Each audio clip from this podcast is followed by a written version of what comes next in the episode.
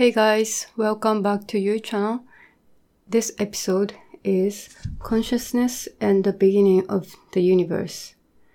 I always wanted to talk about this episode since I was so much fascinated uh, by this how the universe was created uh, since I was kid.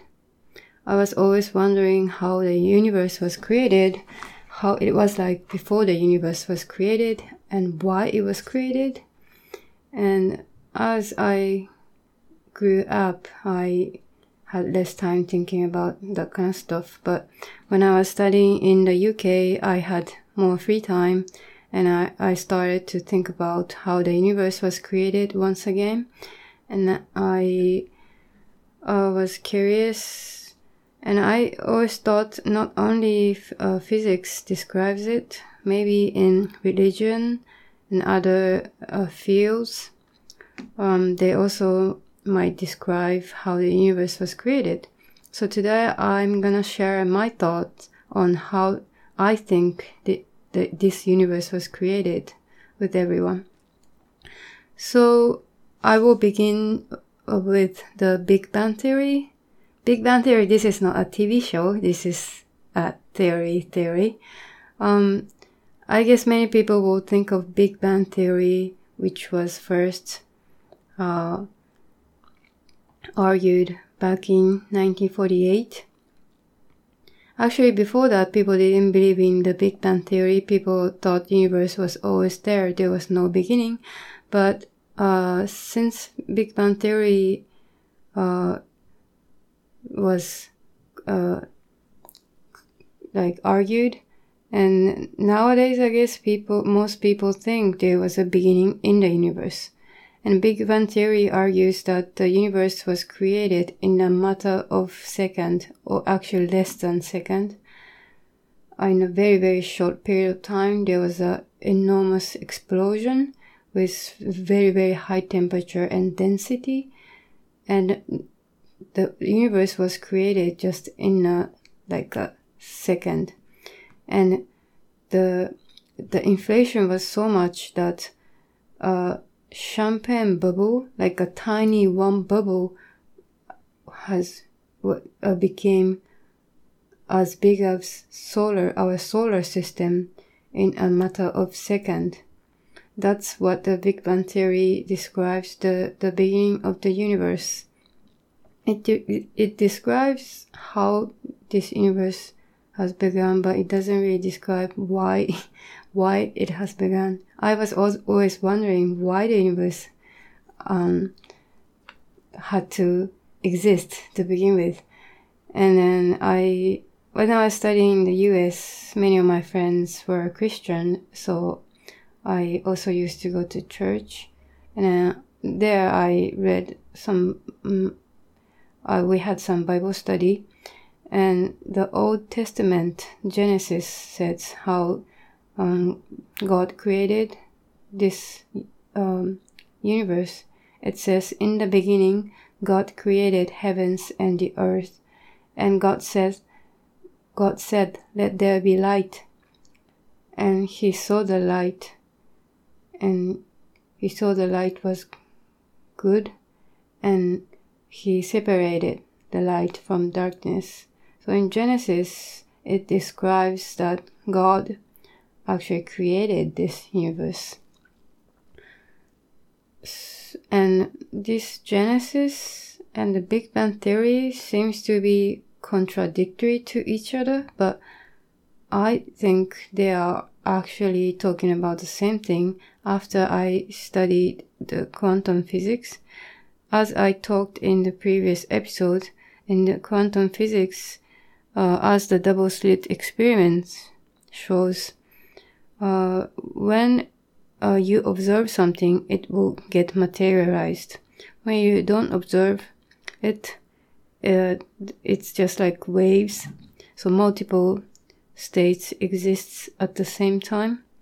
But the moment you observe something, uh, in other words, the moment you're conscious of something, then it will get materialized. So when you apply this theory to how the universe uh, began, I thought maybe there was some conscious being in the beginning of the universe which thought, oh, I'm gonna create the universe. And then that conscious being created a universe in a matter of second. So this can kind of explain both the Genesis and the Big Bang theory. The Genesis said God created universe. God can be described as this conscious being. Um, God somehow thought, oh, I'm gonna create the universe, and He created the universe. And how it was created could also be explained by the Big Bang theory because the consciousness is is just an instant thing you know when we are conscious of something it's just really instant it's like from no from nothing we can think of something we can be conscious of something. That moment is really short period of time and we are actually creating something from nothing which is just like big big bang theory. But as i did some research for this episode, I found that some people argue that uh, even before this current observable universe was created, there might there uh, maybe there was some old universe, and it's just like the the universe is like um, breathing. It has fa- it has a phase of expansion and a phase of shrink shrinking and Big Bang was just occur at the timing of expansion. So I'm not sure. Maybe there was something even before this current universe was created.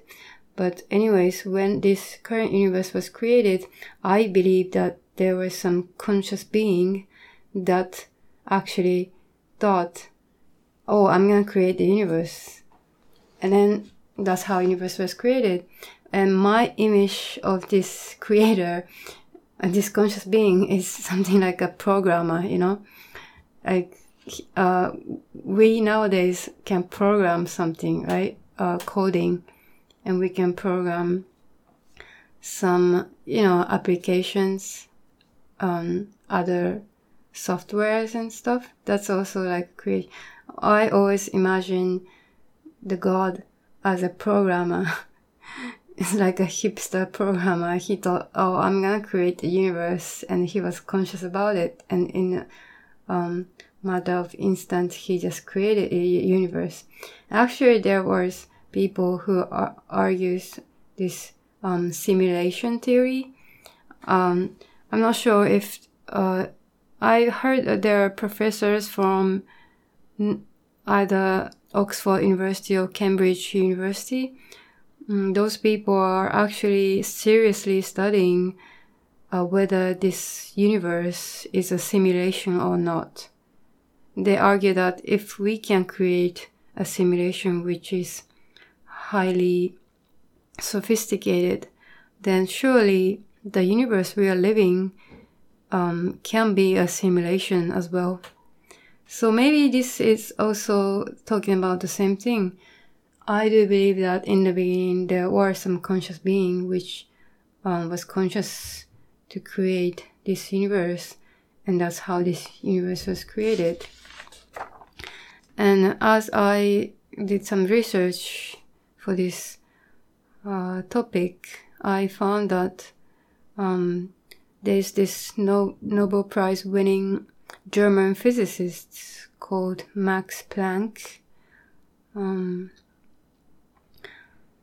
who uh, who is the father of, of quantum theory, and uh, he also said that, unquote, I, I regard consciousness as fundamental. I regard matters as deriva- derivative from consciousness. We cannot get behind consciousness. Everything that we talk about, everything that we regard as existing, um, postulates consciousness or it requires consciousness, which means everything that we regard as existing requires our consciousness, meaning without our consciousness, we cannot um, regard something as existing. So this consciousness plays some big role in our um, universe or all the things that exist that we think exists and i'm so much fascinated by this consciousness what is this consciousness? Although it's so unfamiliar to us like we cannot live without consciousness. Every day we are conscious of something like what do i want to eat? What where do i want to go? Um what should i do? Um, what's my vision, what's my future, what's my job. We are always conscious of something. And so, in that sense, I even believe that um, we are also a conscious being, and the conscious being that created a universe is just um, same as us, meaning we are also the creator of this universe. Does this sound crazy? If you have some ideas of your own, um, I would love to hear from you on how you think the universe was created. And I, and one step further, I even think this conscious being, why he created a universe, uh, how he, I mean, with what kind of feeling he created it, the universe. I think he, he, I don't know if he's he or she or it or something that we cannot even imagine, but this conscious being, um, I will just call he for the moment, for the convenience. He created this universe with love. I think he created this universe with love. Um, the love as the, you know, as the motivation of uh, this creation.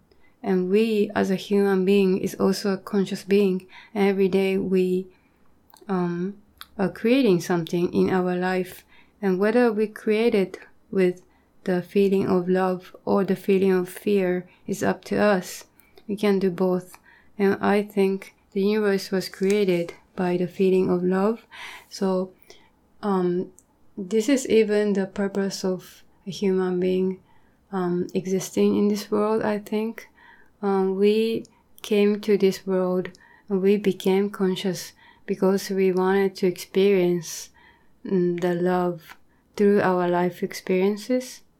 So this love is um, a very deep theme in in me. I I wanna um, dig into this theme, love, a lot more in my life even i have just came to um, be conscious of this love as a um, as a motivation of creating this universe.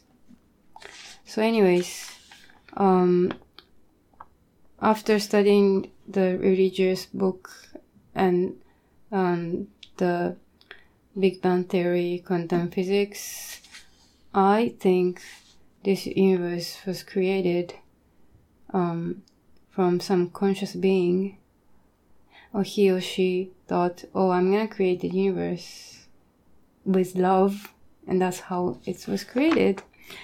It might sound crazy, but it's my theory, and um, I guess many people have different theories on how it was created. I would love to hear um, what do you think this universe was created? Okay, I'll stop here. Bye bye.